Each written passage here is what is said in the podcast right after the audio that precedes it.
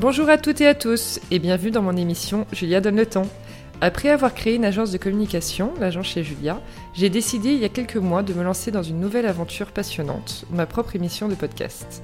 J'y reçois des entrepreneurs, hommes et femmes, issus du milieu du blogging, de la mode, de la beauté, du sport, de la restauration, de l'hôtellerie, et j'en passe. Ce que je souhaite, vous proposer des conversations inspirantes et inspirées pour qu'après l'écoute d'un épisode, vous soyez ultra motivé pour poursuivre vous aussi vos projets. C'est parti pour une nouvelle conversation sur Julia Donne le temps. Pour info, cet épisode a été enregistré début mars, juste avant le confinement. Hello à toutes et à tous. Aujourd'hui, on va parler engagement, sororité, réseaux sociaux et même plus largement digital, mais aussi créativité et super pouvoir. Je suis avec Marion Séclin, actrice, scénariste, chroniqueuse, réalisatrice, talent du web et militante féministe. Coucou Marion. Salut. C'était une bonne euh, description C'était une super description, j'étais très contente. Il n'y avait pas le terme youtubeuse et j'étais très Oui. j'étais ravie. Voilà, j'ai fait plus, plus général. Merci en tout cas de nous accueillir chez toi pour Bah, cet épisode. Merci à vous. Euh, pour info, juste pour euh, vous auditeurs, nous enregistrons aujourd'hui, on est le vendredi 6 mars, à deux jours du coup de la journée des droits de la femme, dont techniquement on est super dans le thème. Voilà. Exactement. Un petit aparté. Est-ce que tu peux commencer et te présenter en quelques mots, s'il te plaît? Bah, je m'appelle Marion Séclin, j'ai 29 ans et euh, mon travail c'est de raconter des histoires de toutes les manières euh, possibles et imaginables sur tous les supports possibles et imaginables. Tu commences en tant que mannequin, donc, notamment pour des coiffeurs, j'ai entendu. Dans... Exactement. dans Bah, on était euh, assez peu à l'époque à accepter d'avoir les cheveux très courts, parce qu'en France, il y a des problèmes de stigmatisation de tout type d'humain. Oui. Et donc, euh, quand on avait la coupe courte, bah, on n'était pas féminine. C'est encore le cas aujourd'hui, même si ça s'est un peu plus répandu. Et Mm. moi, ça me dérangeait pas du tout. J'avais une coupe au bol. Et donc, j'étais assez courue par les coiffeurs à l'époque où, euh, comme j'acceptais toutes les couleurs, toutes les coupes un peu cheloues, euh, j'étais j'étais choisie. T'étais flexible, on va dire. Euh, donc c'était aussi- au début pour gagner un peu d'argent. Oui. En parallèle, tu as étudié l'art dramatique à l'école Claude Mathieu à Paris. Oui. Cette passion pour la comédie, c'était depuis toute petite? Pas toute petite. Je pense que ça a commencé en sixième. Euh, J'ai deux parents qui ont fait de l'art dramatique et qui se sont rencontrés d'ailleurs en cours de théâtre. Un père qui a fait de la mise en scène euh, de théâtre pendant tout un temps et euh, ma mère a pas continué là-dedans. Mais je, baignais dans, un univers théâtral, un truc sur le jeu. Enfin, en tout cas, voilà, ça m'était pas complètement inconnu. Et quand en sixième, on a commencé à, à étudier des pièces de théâtre, à faire du jeu, je me suis dit, mais j'ai envie de faire ça. Donc euh, je crois que c'est à peu près à la sixième que je me suis dit j'ai très envie de faire ça. Et euh, ça- évidemment mes parents m'ont dit bah passe ton bac d'abord, sauf que bah quand t'es en sixième t'as 13 ans, tu passes ton bac à 18, donc j'ai eu de longues années de scolarité un peu douloureuses euh, Oui. où j'avais hâte d'avoir fini. J'imagine. Donc tu as fait ça directement après le bac? Ouais. J'ai fait, j'ai eu la chance de pouvoir euh, intégrer un lycée avec l'option théâtre, Ah, donc ça comptait beaucoup au bac, même si ça restait beaucoup beaucoup de la théorie, beaucoup Mm. de, de du, on va dire du développement intellectuel, euh, de culture générale et, et théâtrale. euh, ça a quand même été bien pour me faire patienter jusqu'à ce que je puisse vraiment faire que ça. Oui, c'est ça. Ensuite, alors, je sais pas si la chronologie est bonne. Tu rejoins le studio Bagel Oui. et le webzine Mademoiselle. Ouais, alors en même temps, en fait, En même trouve que j'ai rencontré le créateur de Mademoiselle, Fabrice Florent, à peu près au même moment où j'ai commencé à intégrer le studio Bagel. Donc euh, j'ai vraiment mené ces deux, ces deux trucs euh, parallèlement. C'est arrivé au même moment. D'accord. Et quand tu les. Alors, qu'est-ce qui s'est passé à ce moment-là? Qui Donc, ils sont venus te chercher? Et comment ils t'ont découvert d'ailleurs? J'ai commencé à jouer dans des vidéos de La Ferme Jérôme, qui était un des premiers euh, youtubeurs connus euh, comme ça en France, au même moment que Norman, que Cyprien, euh, qui commençait à, à connaître vraiment un grand essor, puisque Ouais. une, une génération bien plus jeune était très contente de pouvoir regarder quand il voulait ces petites pastilles. Et il m'a embauchée pour faire comédienne dans certaines de ses, de ses fictions, de ses vidéos. Donc finalement, quand le studio Bagel a voulu se créer, il y avait tellement pas de filles sur Internet, mais quand je vous dis tellement pas, c'est encore plus triste qu'aujourd'hui. Il y avait effectivement beaucoup de d'influenceuses beauté, mais euh, c'était une, une autre époque. Et quand je dis ça, j'ai l'impression d'être très âgée, mais c'était une époque où on faisait pas beaucoup de montage, où on Oui. faisait pas beaucoup, c'était pas très efficace. Et c'était les- année? Pardon? C'était en 2012. Ah oui, d'accord. Euh, c'était l'époque où on faisait, enfin, les, les- les tutos make-up faisaient 40 minutes. C'était un enfer à regarder. Euh, Il y avait des américaines qui commençaient à être vachement plus avancées, euh, mais nous en France, on était toujours un peu en retard. Donc, euh, on était peu de filles sur Internet, peu de filles en France sur Internet et peu de filles dans l'humour. Oui. Donc, ils ont embauché Natou et moi qui avait déjà été identifiée donc dans les vidéos de, de la ferme Jérôme. Et, et ça m'a semblé assez. Faire, enfin, avoir fait mon école d'art dramatique m'a fait me sentir assez légitime où je me suis dit, bon, bah, au moins je sais jouer quoi. Je suis pas, je suis pas drôle, mais je sais jouer. Oui. Et c'était quoi ta motivation à l'époque? Moi, je voulais jouer à tout prix. Je voulais jouer et peu importe où je jouais, euh, j'étais contente de pouvoir euh, faire ce travail-là et, euh, et c'était toujours des ambiances assez, assez amusantes quand même. Il y avait un côté un peu, ça a dédramatisé le, le, le milieu du... De l'influence, même si ça s'appelait pas C'était pas de l'influence à l'époque, c'était vraiment genre, c'était juste du visuel quoi. C'était le, c'était un bébé audiovisuel et on était content de pouvoir dire, et on fait des trucs comme on a vu, comme avec, avec lesquels on a grandi, mais c'est nous, on les fait nous. Mais tu jouais sur, c'était toi-même, c'était ta personne. Il fallait pas que tu joues un rôle.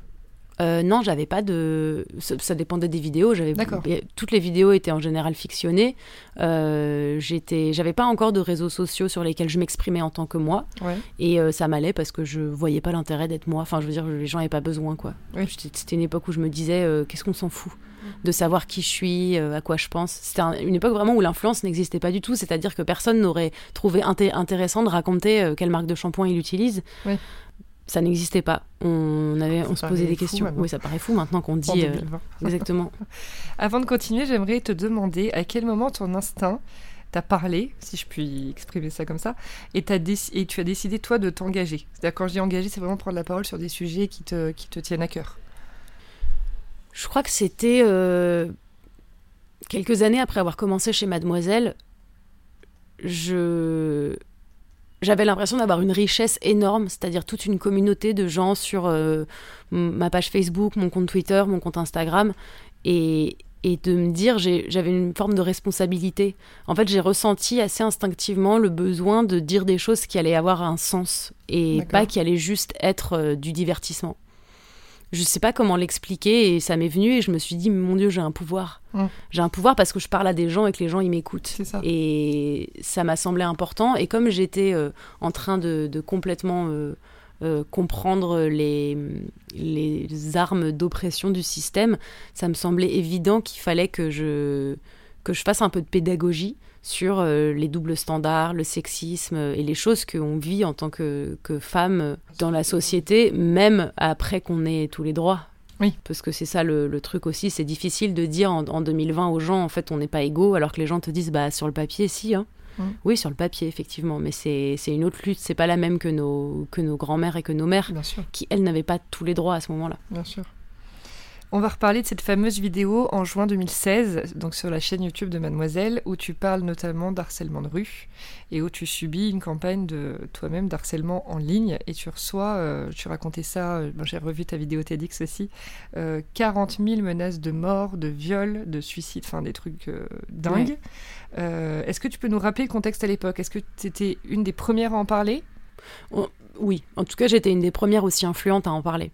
Euh, le féminisme était discuté sur des chaînes obscures euh, de, de, personnes qui avaient commencé par s'identifier féministes, donc qui de base n'avaient pas, euh, n'étaient pas mainstream. Moi, j'avais l'avantage, entre guillemets, d'avoir commencé sur un truc un peu mainstream comme le studio Bagel, donc j'avais un peu attiré le badaud qui s'intéressait plus ou moins, mm. et je l'ai chopé avec un message auquel il s'attendait pas je pense que j'étais aussi une des premières euh, à, à, être absolument pas gênée et à pas être désolée de le faire. Je me suis pas dit, euh, mon Dieu, faut que je pèse les pour et les contre, qu'est-ce qui va m'arriver? Je me suis juste dit, bah, je pense ça, j'ai le droit de le dire. je voyais au quotidien des vidéos de mecs qui pensent des trucs complètement stupides et qui se posent pas deux fois la bah, question avant de faire des vidéos. Je, je voyais pas pourquoi je me poserais deux fois des questions. Donc euh, j'ai décidé de faire cette vidéo là. J'avais commencé par parler de féminisme sur Mademoiselle un peu avant, avec une vidéo pour casser les idées reçues sur les féministes. Comme quoi être féministe, ça modifie ton rapport au corps, ça modifie ton rapport euh, à la beauté, ça modifie ton rapport à l'esthétique, à, la sexualité, alors qu'en fait, enfin, vouloir l'égalité ne modifie rien de tout ça. Parce que j'entendais constamment, euh, t'es féministe, mais euh, toi tu suces. Et t'es là, bah j'ai le droit, je crois, c'est une pratique qui est légale. Et en fait, c'est l'œil d'autrui qui me dévalorise si je fais ça, mais moi je trouve ça très respectable. Et euh, dans la même veine, j'ai décidé de faire une vidéo sur le harcèlement de rue parce que euh, j'ai toujours trouvé euh, terriblement irritant d'avoir la sensation à l'extérieur de chez moi que j'étais quand même une proie et qu'il fallait que je me fasse draguer et qu'en fait mon but en tant que femme sur Terre était de plaire aux hommes et donc de me faire draguer par ces hommes-là. Et ce côté systématique m'a tellement pesé que j'ai décidé de parler de harcèlement et c'était euh, aussi au moment où euh, on trouvait des excuses tout le temps aux harceleurs en disant oui non mais c'est il est gentil. C'est pas de sa faute et puis c'est probablement enfin on fait ce qu'on appelle du victim blaming. ouais c'est ça non, ou euh, le pire, c'est ça, c'est les mecs qui sont très irrespectueux et qui disent Attends, moi j'ai été élevé par des femmes, je trouve les femmes super. Et t'es là, d'accord, c'est vraiment pas ce, qu'on dont on te parle, mais du coup, ça m'énervait tellement et je me suis dit Je pense qu'il faut qu'on en, qu'on en parle et qu'on parle du fait que euh, les compliments, on s'en bat la race. Mm. Je m'en fous des compliments qu'on peut me faire, vraiment. Mm. C'est un avis non sollicité, qu'il soit positif ou négatif, je m'en fiche et je n'existe pas pour être plaisante aux yeux d'autrui. Donc j'ai fait cette vidéo sur le harcèlement de rue pour essayer d'expliquer aux mecs que, en fait, même si c'était, ça venait d'une bonne intention, que c'était pour être gentil, que c'était pas des trucs qu'ils faisaient souvent, en fait, on s'en foutait. On voulait juste pas se faire emmerder plusieurs fois quotidiennement. Et le problème, c'est que ça arrivait à toutes les femmes. Au début, on m'a un peu reproché mon parisianisme en me disant ouais, bah, ça, ça, se voit que ça se voit que tu viens, tu viens de la ville. Puis en fait, il y a plein de meufs qui m'ont dit bah moi je viens d'un petit village de Franche-Comté, ça m'est arrivé aussi toute ma vie. Et ça arrive à toutes les femmes, quelle que soit leur physique, quelle que soit la manière dont elles sont sapées, quelle que soit la ville dont elles sont originaires. Donc j'avais envie de, mettre les pieds dans le plat un peu. Oui, c'est ça. euh, S'en est suivi ensuite une médiatisation sur toi, ton vécu. Enfin, il y a une bah, vidéo, il y a eu plein de choses. Deux ans après. Hein. C'est deux ans après? Je vais pas te mentir que j'ai vécu deux ans de cyberharcèlement avant que les médias s'intéressent au cas. D'accord. Bah, en fait, quand tu es la première personne à parler de féminisme de manière aussi euh, libérée, plus la première personne à te faire harceler avec un certain nombre de médias traditionnels très old school qui te disent bah t'as qu'à pas te connecter. Et toi, tu es là, oui, voilà, bah, c'est ça hein, en fait. si tu te fais emmerder quelque part, t'as qu'à juste plus y aller. Euh, il y a ah eu, il y a eu vraiment, j'ai eu deux ans de, de grande solitude euh, et de grands seums. Alors j'ai dit 40 000 menaces, je me suis arrêtée de compter à 40 000 en fait. Euh, donc ça a duré, euh, ça a duré encore un an à peu près après que j'ai arrêté de compter 40 000, donc j'en suis, je dois en être à un peu plus. Mais il a fallu vachement de temps avant que ça intéresse, avant même qu'on donne de la légitimité à cette chose-là. C'est-à-dire qu'avant ça n'existait pas. C'est vraiment tu, parles d'un nouveau concept, c'est pas possible. Et puis en fait, si tu te fais emmerder en ligne, va juste pas en ligne. Et, des, adultes, et je le dis avec vraiment euh, beaucoup de, de, négativité derrière, des personnes trop âgées pour comprendre l'impact que ça a. Ah c'est sûr, bien sûr, il y a une génération qui comprend pas du tout, qui réalise pas. De toute façon, et puis euh, une peur ensuite qui est née euh, auprès de toute ma communauté parce que me défendre voulait dire prendre un parti, prendre un parti voulait dire peut-être se faire harceler aussi. Euh, ça a été quand Nadia Dam a commencé à être elle-même harcelée et en a parlé et comme elle a une carte de presse officielle, il y a eu effectivement une motivation de toute la presse de dire ouais c'est la vérité, ça existe, puis ça fait souffrir oh là là. Mais avant, ça n'existait pas. Dans, le, dans la tête des gens, entre 2016 et 2018, le cyberharcèlement, c'était genre un. C'était, absurde. Enfin, je veux dire, il y avait une solution très simple hein, pour arrêter le cyberharcèlement. Oui, te connecte plus. Voilà, il fallait juste rester dans la, ce que, les gens appellent la vraie vie. Mais ce qui est dingue, c'est quand même que tu as, as fait une vidéo sur l'harcèlement de rue qui te vaut ensuite de te faire toi-même harceler. Oui et où tu galères deux ans pour qu'après on parle enfin de ce sujet. Enfin, il y a un truc qui est assez délirant quand même parce que. Bah, moi je mets ça sur le dos de de tout temps. Quand les femmes ont pris la parole pour dire quelque chose, on les a pas crues, on les a pas entendues, on les a pas écoutées. Et même après les affaires de MeToo, quand un certain nombre de femmes ont porté plainte contre Bill Cosby, il a fallu euh, énormément de débats politique pour dire oui, non, mais elles veulent juste attirer l'attention, elles font ça pour l'argent. Quand une femme l'ouvre, on n'écoute pas ce qu'elle dit, on s'en fout. Il a fallu un seul mec pour faire tomber Kevin Spacey. Parce que c'est un homme. Donc quand un homme parle et dit euh, Moi j'ai été agressé quand j'avais tel âge, on remet pas deux secondes sa parole en question. Il avait raison et ça fait tomber Kevin Spacey. Il faut toujours des dizaines de dizaines de dizaines de femmes pour que juste on dise Il y a un problème et qu'on le règle ah. pas. Donc euh, je, mets aussi ça là-dessus, c'est que c'est hyper difficile pour tout un tas de, médias de, déconstruire l'éducation hyper euh, misogyne qu'ils ont. Et quand une femme dit quelque chose, c'est pour faire son intéressante. Faut pas oublier ça. Ouais. Comment t'as géré du coup ces deux ans? Bah j'ai pas. Etc.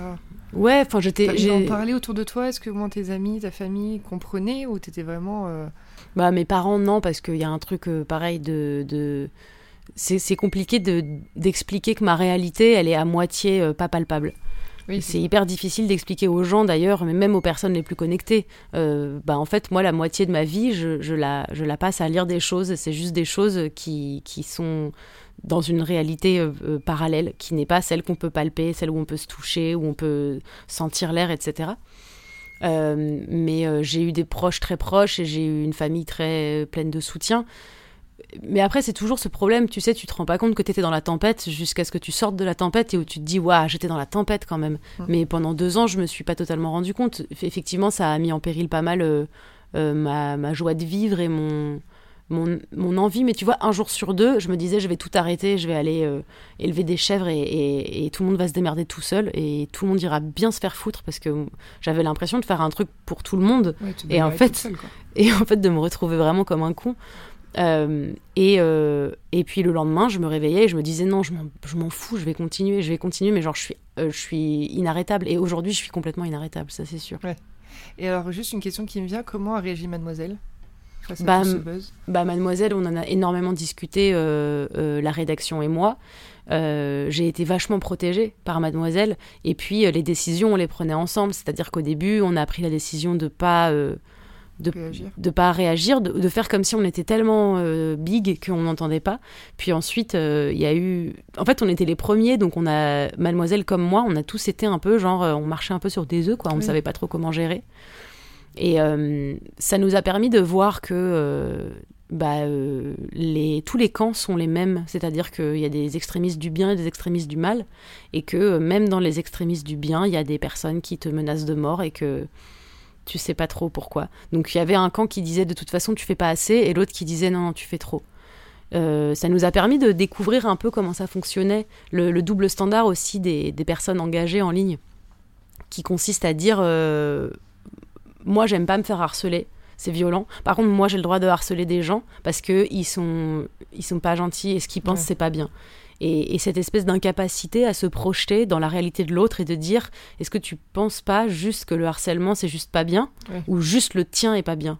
Le tien est celui de toutes tes sœurs qui pensent comme toi et euh, ça m'a remis énormément en perspective mon propre comportement en ligne où euh, j'étais persuadée d'avoir justement ce pouvoir et où je l'avais déjà utilisé à mauvais escient pour aller attaquer quelqu'un euh, qui n'avait pas les mêmes croyances que moi et à qui je disais, au lieu de vouloir prendre la voie de l'éducation, la voie de l'attaque directement. Mm. Là, tu étais déjà sur Instagram Ouais. Et YouTube YouTube, exactement. Parlons un peu de tes réseaux.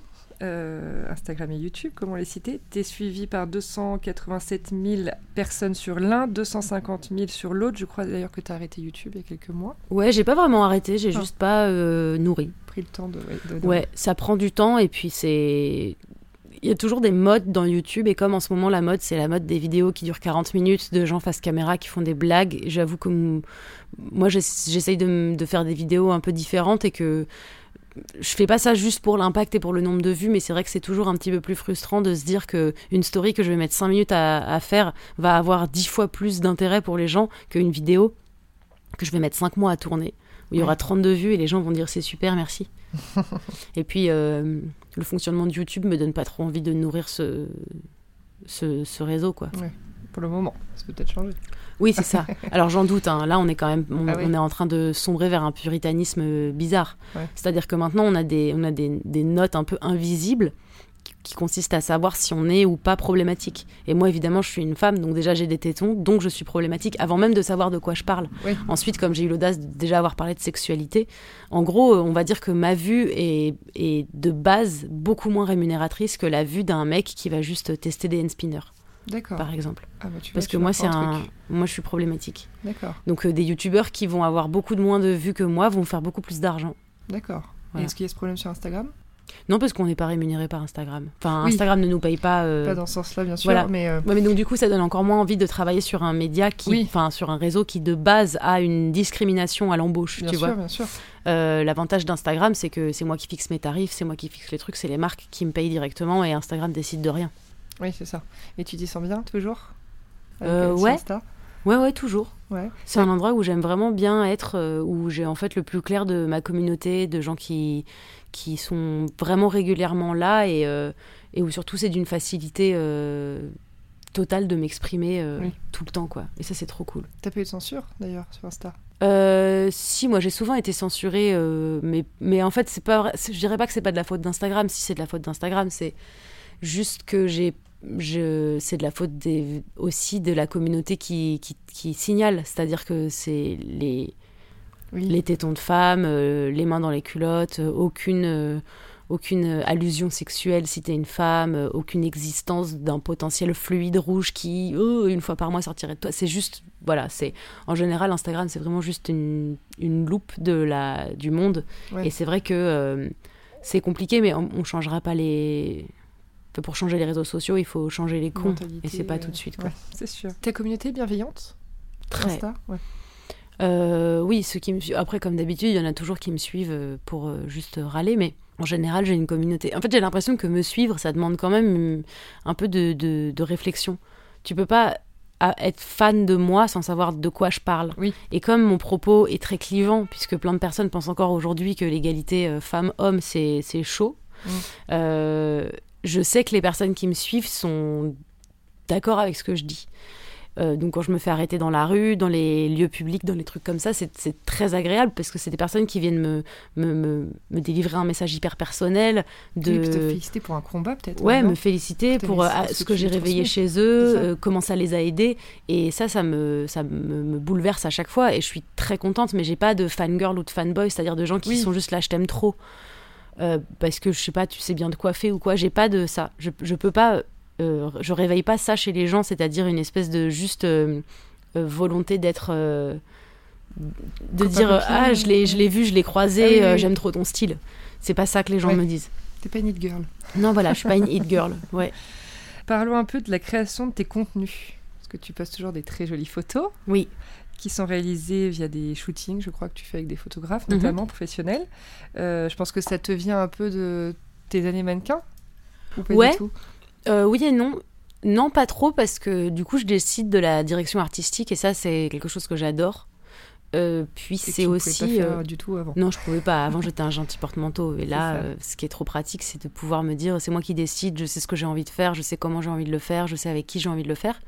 ça vient aussi du fait que Instagram, à la base, était un réseau social de, de, de satisfaction visuelle, on va dire. On postait des magnifiques photos sur Instagram. C'était ça le but avant que ça devienne un outil pour tout faire, des vidéos de 45 minutes, des trucs comme ça. Et du coup, je me suis toujours dit, euh, j'ai envie de nourrir mon Instagram de jolies photos. Et puis, euh, il y a quelque chose qui se rapproche euh, de la comédie aussi quand tu es en shooting. C'est-à-dire que tu es quand même dans la peau d'un personnage qui est pas vraiment toi. Donc c'est toi, mais c'est pas toi. Et, et, ça, ça me plaît. ça me ça m'occupe aussi parce que j'ai pas, sur un an, 12 mois pris. Oui. Et c'est toujours hyper agréable de, de, de réfléchir comment tu racontes des histoires visuelles différemment. Et, et, Instagram est un bon truc pour ça. Et, et j'aime bien euh, pouvoir poster des jolis shootings. Euh, ça me. Puis c'est une manière de t'exprimer peut-être euh, autre que par les mots parfois. Ouais, aussi. Visuel. Ouais, ouais. C'est toujours toi qui les, qui les penses, ces shootings Très souvent, oui. Ouais. Il y en a quelques-uns que j'ai pas pensé potentiellement parce que j'ai travaillé avec des photographes qui avaient déjà toute une DA en tête, mais, mais en général, c'est quand même des trucs que je réfléchis et que je nourris un peu en avance auquel je pense tout le temps et dès que j'ai une idée, je, le fais. C'est ça qui est génial avec les réseaux sociaux, c'est la à quel point c'est pratique de vouloir faire quelque chose et de le faire dans la, dans la journée, dans la semaine, dans l'heure. c'est se dire je ne suis vraiment bloquée par rien du tout. Complètement. D'ailleurs, est-ce que tu aimes bien le mot influenceuse? Est-ce que tu peux te définir comme telle parfois au milieu de tes nombreuses casquettes? En vrai, c'est comme youtubeuse, c'est-à-dire que j'ai rien contre le terme en lui-même, le terme est super, c'est très sympa.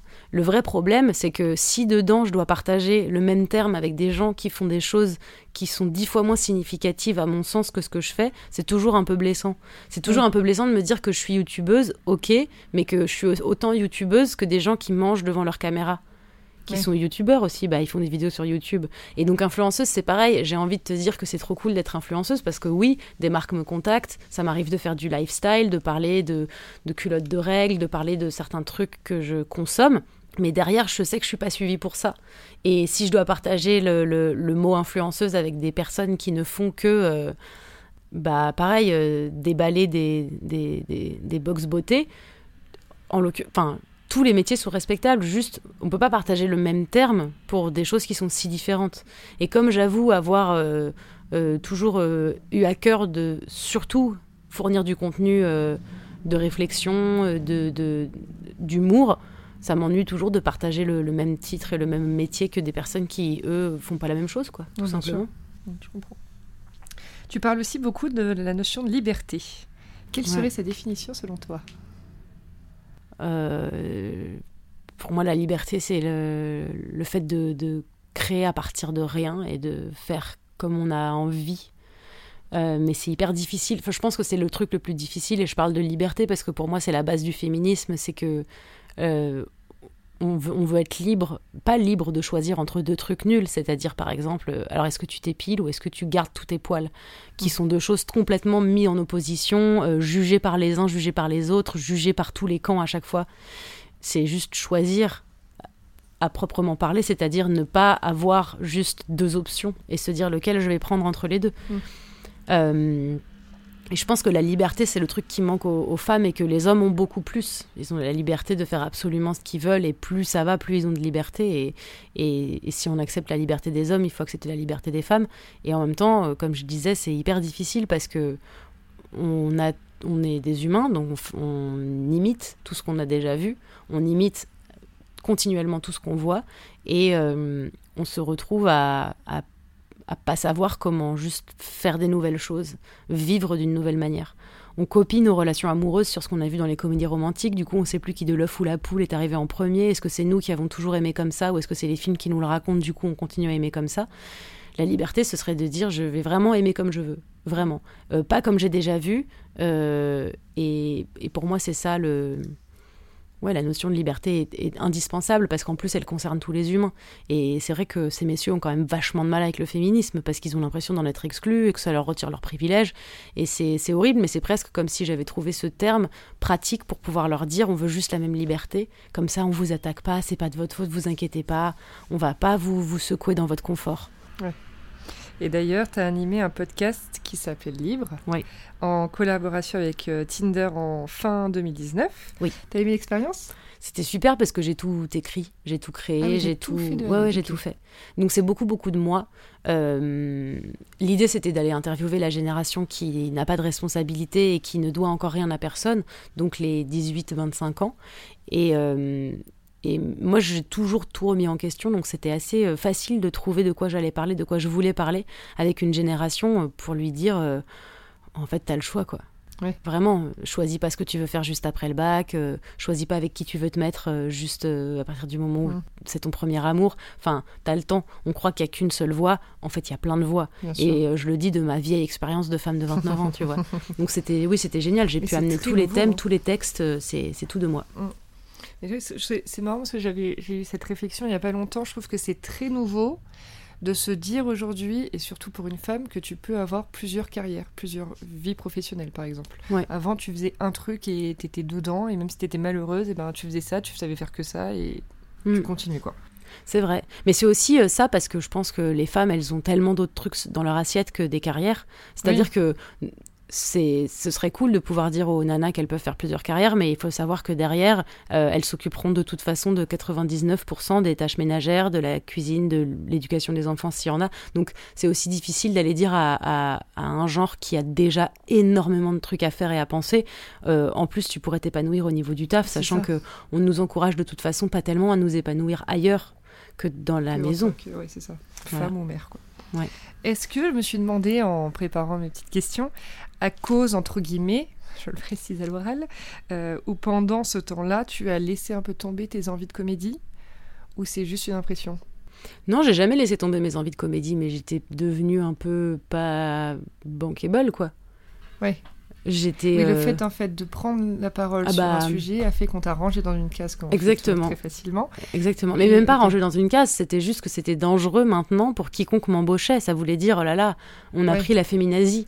Et ça demande une certaine intelligence de, de, comprendre les conflits et d'essayer de, de de pas euh, réduire quelqu'un à quelque chose. Et puis comme énormément de mes propos ont été en plus transformés et répétés et amplifié alors que bah, pas vrai. Il y a beaucoup de gens qui n'ont pas cherché à savoir euh, le vrai du faux. Et donc pendant vraiment tout un temps, euh, j'ai pas pu euh, gagner ma vie avec ça parce que les marques voulaient pas trop. euh, Qu'est-ce que ça dirait d'elle Comment se justifier Enfin, en gros, pour beaucoup de gens, j'avais des casseroles. C'est-à-dire que j'avais fait un bad buzz.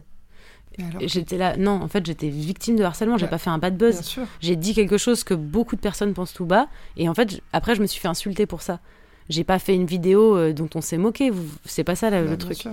Donc du coup, moi, j'ai pas laissé tomber mes envies de comédie, mais euh, j'ai aussi euh, un peu, euh, on va dire, Subi, subi, ouais, puis augmenté ma, mon exigence aussi par rapport au Oui. rôle que je faisais. C'est-à-dire qu'on peut pas avoir des engagements comme les miens et, et toujours être trop contente de jouer la pute dans des, dans des séries. C'est pas...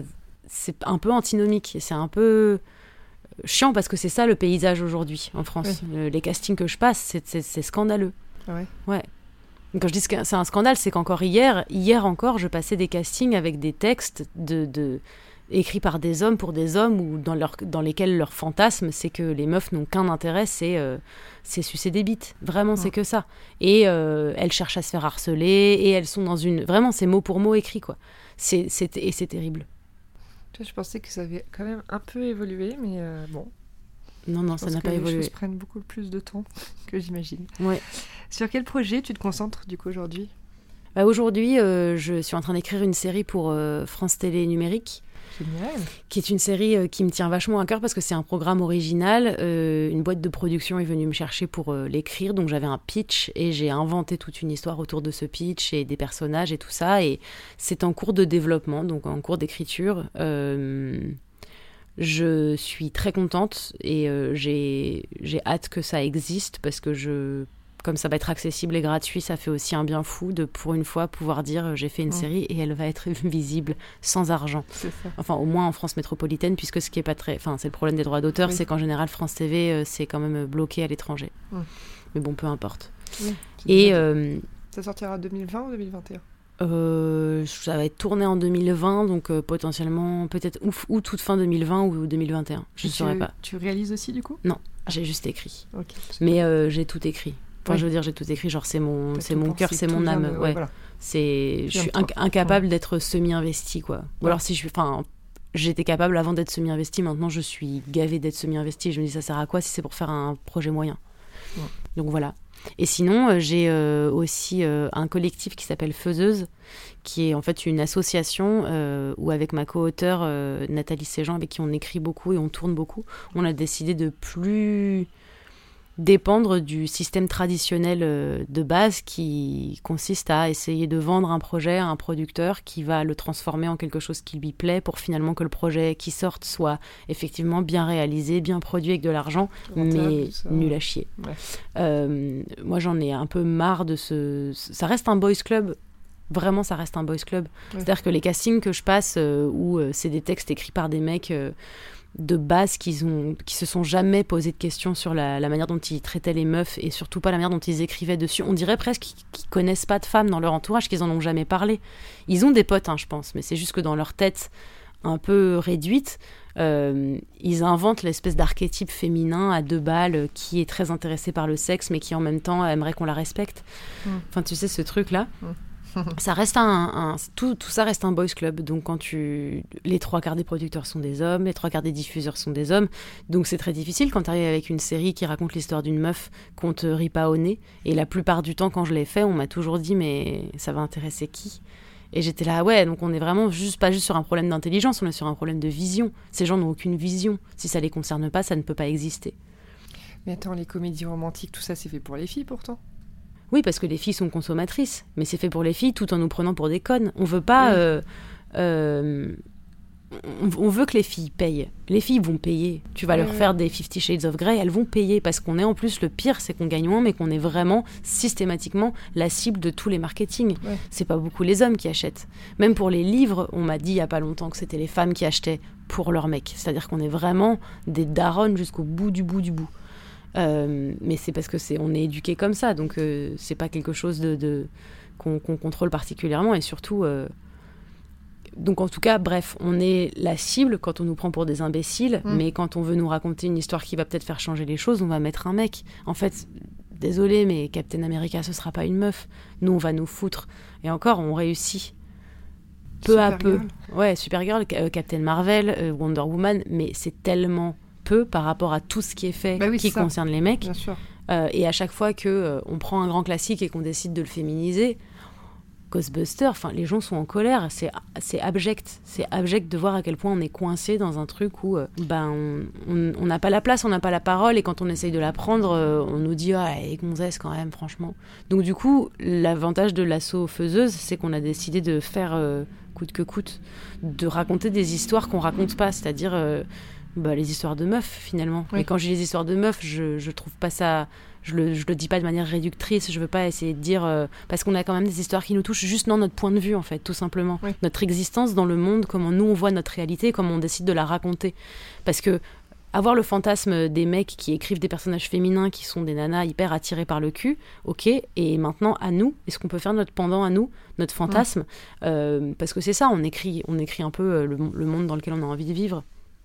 Donc c'est plutôt agréable de se dire, euh, on raconte des histoires de, de- de personnes dont on n'entend pas parler le reste du temps, dont on prend jamais la peine de, de montrer le point de vue, parce que c'est des hommes les scénaristes. Donc Ouais. si c'est toujours le même point de vue qui est montré, c'est parce que c'est toujours la même personne qui le raconte. Est-ce que tu as vu le film Woman sorti mercredi? Non, je l'ai pas vu. Extraordinaire. Ouais. Je suis en train de. C'était vraiment. euh, Alors, ça a été euh, réalisé par notamment Yann Arthus Bertrand. Ouais, j'ai participé au tournage, mais je pense pas m'ait. Tu m'as pas vu Non. dedans? Non, Voilà. non, non, parce que je me serais forcément dit. Oui, euh, tu te serais suite, euh, Bah oui, je me Ah, souviens. Ouais, j'ai participé au tournage. Ouais, ils ont expliqué, parce que j'étais à l'avant-première, ils expliquaient qu'il y a eu 2000 femmes interviewées, une heure à trois heures Ouais. par femme, qu'ils ont dû donc tout regarder, couper. Euh, ils en ont gardé 1000. Ouais. Et au final, ça fait un film. Bah, il, pouvait pas, il m'a dit on aurait aimé tout, tout- garder tout le monde, mais ça aurait fait 4 heures. Donc Ouais. du coup, ça fait un film d'une heure et demie, d'une heure 45. Extraordinaire. Vraiment, Ouais. j'ai adoré. Bon, tu pleures, tu rigoles, Ouais, euh, t'es en colère. euh, mais c'est. Enfin, je- Marie-Or, je, lui en ai parlé dès le lendemain. Il faut absolument aller le voir. Il est génial. Donc, là, Et du coup, voilà, de- les, les histoires de femmes qu'on ne connaît pas ou qu'on n'a pas forcément envie de raconter, eh ben là, pour le coup, alors c'est des témoignages, donc c'est encore autre chose. Mais tu as vraiment des femmes partout dans le monde qui, en un coup, te racontent euh, une petite anecdote qui te fait. euh, qui, tu as une réaction tout de suite, tu vois, tu peux pas l'ignorer, quoi. Ouais, mais je pense que c'est important d'avoir vécu les choses pour en parler. Et je dis ça parce que on a tendance à penser qu'un scénariste peut tout raconter et c'est pas la vérité. Un scénariste ne peut pas raconter, ou en tout cas beaucoup plus difficilement, un truc qu'il n'a pas vécu. Donc quand on demande à des hommes d'écrire des personnages féminins, on se coupe d'une énorme partie de la réalité, puisque lui, il a que ce qu'il va fantasmer de ce ça, que vit une femme. pense. Et donc, c'est hyper important de faire écrire par les personnes qui ont vécu les histoires. Donc, que ce soit des. Enfin, pour moi, tout scénario est un témoignage. Mm. Maintenant, à toi de voir, est-ce que tu préfères entendre le témoignage d'un truc qui est complètement fictionné ou le témoignage d'une personne qui l'a vécu? Et en l'occurrence, le cinéma préfère en général avoir juste des personnes qui vont se mettre dans la peau pendant 15 secondes sans aucune empathie d'une histoire qu'ils n'ont pas vécue et l'écrire. Donc, d'autant plus, c'est pour ça qu'il faut aller voir ce film, je pense, parce qu'il fait vraiment du bien. Très bien. Euh, J'ai lu aussi que tu avais peur de rien. Bah, pas grand-chose, ouais. Ça, Pas genre, mais j'ai peur de, j'ai peur de plein de trucs euh, comme plein de personnes, mais je veux dire, euh, dans mon métier aujourd'hui, Oui. publiquement, j'ai j'ai plus, j'ai plus peur de rien. Je vois pas ce qui pourrait m'arriver à part des, pire vécu catastrophes euh, vraiment euh, environnementales Oui. contre lesquelles moi je pourrais rien faire. Euh, à titre individuel, je j'ai peur de plein de trucs. En vrai, j'ai jamais connu de deuil dans ma vie et je me dis toujours merde, je vais je vais être euh, adulte quand je vais perdre des gens qui comptent pour moi et ça va me rendre triste et comment je vais faire. Mais j'ai pas peur de, de trucs dans mon travail qui vont me réduire au silence. J'ai Ouais. plus peur d'être réduite au silence de rien. Ça doit être dingue. Ouais. Parce que t'as quand même un sentiment, je pense, de. Pas de pouvoir, c'est pas le mot. si c'est ça, mais c'est ça, pouvoir. ouais. Mais en fait, faut pas. Enfin, je veux plus voir le pouvoir comme quelque chose de De dangereux. négatif, parce que les parce que les mecs ont utilisé le pouvoir pour faire des mauvaises choses j'ai vraiment enfin je le vois comme pouvoir comme quand on parle de pouvoir magique c'est-à-dire j'ai j'ai cette capacité j'ai Mm. ce truc en moi où je me sens euh, assez euh, empouvoirée vraiment les mots français euh, il y a plein de mots qui manquent à la langue française et celui-ci notamment Empowered. empowered exactement Euh, et je me, je me sens vraiment euh, inarrêtable. Mm. Alors ça veut pas dire que je pleure pas parfois, ça veut pas dire qu'il Évidemment. n'y a pas de moment où je suis euh, complètement euh, atterrée par ce que je lis, par ce que je vois, par ce que je, je vis, mais euh, j'ai pas j'ai pas de crainte que ça va euh, me donner envie d'arrêter. D'ailleurs, t'es plutôt positive? Euh, D'aucuns diraient euh, publiquement oui et personnellement non, mais oui. Ça, c'est vrai? Bah, J'essaye de toujours montrer un, visage public positif parce que je sais à quel point euh, le ressasser la négativité, surtout dans un monde où on se sent euh, clairement écrasé, c'est déjà compliqué. Par exemple, tu me verras très rarement prendre la parole euh, publiquement pour dire j'ai vu un truc et c'est nul. J'aime pas parler de négativité, ça ne vaut pas la peine qu'on s'arrête dessus. Et donc, surtout concernant le sexisme, il y a tellement tous les jours des trucs nuls que j'ai décidé de pas m'emmerder à venir dénoncer des trucs que je trouve nuls. Parce que ça n'a aucun intérêt. À l'inverse, plutôt dire ça c'est bien. Ou montrer un exemple euh, d'un truc qui est cool. Voilà. Mais par contre, dans ma vie perso, euh, j'adore râler par exemple. Ça c'est super. T'as pas mal parlé d'échecs dans le podcast de la super Pauline euh, donc Grissoni, la leçon oui. l'art d'échouer. Oui. Et hum, j'ai adoré ce que tu disais. Euh, je vais pas du tout le reformuler comme toi, je m'excuse. Mais ne t'inquiète pas. Mais en gros que hum, parfois on se sert de l'échec pour ne pas faire les choses. Oui. C'était un peu ça. Absolument, ouais. Très raccourci. Oui, c'est en fait. Euh, on cache derrière un syndrome de l'imposteur une telle peur d'échouer qui est presque une orgueil de pas vouloir se voir échouer. Euh, à force de pas faire, j'en connais plein, hein, des nanas dans mon entourage principalement, parce que ça touche quand même principalement les filles, qui sont euh, extrêmement euh, douées dans plein de trucs, à qui je, je, donne vachement de, de, crédit sur plein de choses, et qui vont me dire non, je vais pas le faire, je vais pas le faire, et qui en fait, je me rends compte, on se sentent trop bien pour échouer. Parce qu'il y a un moment où il faut arrêter d'avoir de l'ego on va on a tous tout raté des enfin c'est pas possible de juste tout réussir. et du coup il y a un truc d'ego derrière. genre quand tu veux pas aller faire quelque chose c'est que tu veux pas échouer j'entends que tu veux pas échouer mais pourquoi? Parce que t'es trop bien. Parce que ça voudrait dire quoi de toi? Et en fait, en général, il y a aussi, alors j'imagine aussi un mécanisme d'autodéfense, mais c'est là où je trouve l'humain hyper paradoxal, c'est qu'on est genre une boule de confiance et une boule d'imposteur mélangée. Mm. C'est-à-dire que quand tu, quand tu critiques quelqu'un, il va se défendre en se disant qu'en fait non, il est bien, et quand tu lui dis qu'il est bien, il va se défendre en disant que non, il, est nul, et t'es là, genre je comprends pas du coup euh, entre, enfin, à quel moment t'es clairvoyant sur vraiment ce que t'es. Et euh, je pense qu'il y a beaucoup une part d'inactivité, même moi, avant que je me mette à, bouger mes fesses, que je mettais sur le, dos de euh, non mais j'ai pas envie d'échouer quoi. Qu'est-ce que ça voudra dire de moi? Ce serait ce serait horrible ça, voulait, ça voudra dire que je suis peut-être nulle. Et je suis trop bien pour ça quoi oui, c'est intéressant comme euh, vision euh, des choses. C'est vrai que moi, je, je me dis euh, surtout que. Enfin, entreprendre, par exemple, c'est prendre des risques. Oui. Donc, s'il y a ce truc de. C'est valorisant aussi de se dire j'y vais et j'ai pas peur de me casser la gueule. Oui. Mais en fait, voilà, c'est une vision des choses. Oui, c'est une vision des choses, mais c'est aussi parce que je pense que depuis quelques années qu'on parle du syndrome de l'imposteur, on brosse tellement les filles dans le sens du poil. On n'arrête pas de leur dire Oh là là, t'as un syndrome de l'imposteur, c'est trop dommage. Et en fait, c'est génial, hein, effectivement, de se rendre compte qu'on a des bâtons dans les roues à notre naissance parce qu'on a un vagin. Et c'est terrible. Mais le problème, c'est que la phase de victimisation, faut pas qu'elle soit trop longue. Parce qu'il y a un moment où, du coup, tu es caché derrière toutes tes excuses sociétales et, et, euh, bah, c'est pas de ma faute. Moi, je suis oppressée, en fait. Je suis un. Tu fais plus rien. Voilà, tu fais plus rien. Et pour moi, c'était aussi une manière de transformer le, discours pour mes abonnés qui était, au lieu de te plaindre en disant que c'est trop dur parce qu'en plus, tu as un syndrome de l'imposteur carabiné, genre, tu crois que t'es qui? Et je me suis dit, moi je sais que ça marche comme ça, en fait, cette espèce de manière d'être secoué un petit peu et de me dire, ouais, j'avoue, euh, je remets en question la manière de, le réfléchir. Je suis pas en train de leur dire, oh, vous avez un syndrome de l'imposteur, essayez de quand même faire des choses, ce sera super. C'est plus de leur dire, ah, ouin, ouin, et alors qu'est-ce qu'on fait Tu vois?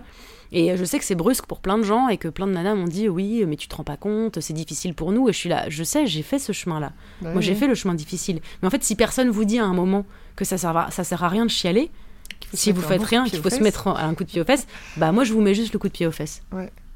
Je termine avec une question qui, qui, que je me suis posée aussi en, réfléchissant au podcast.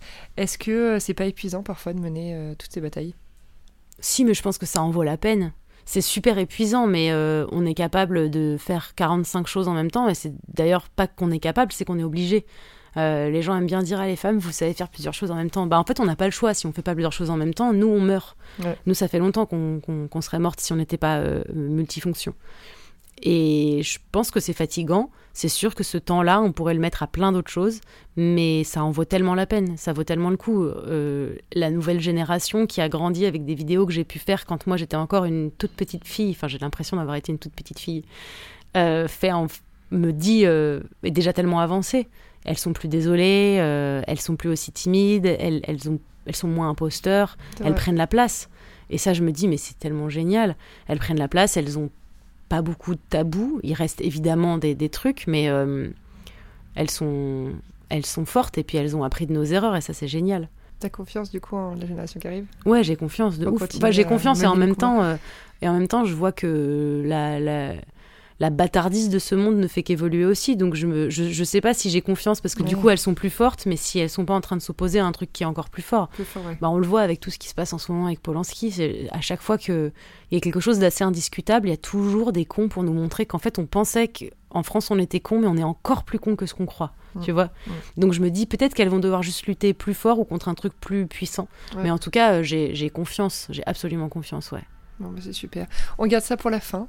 Ouais. Merci beaucoup Marion. Merci à toi. Et je mettrai les petits liens pour euh, te suivre euh, voilà, sur tes réseaux sociaux. Génial. À très vite. À très vite. Salut.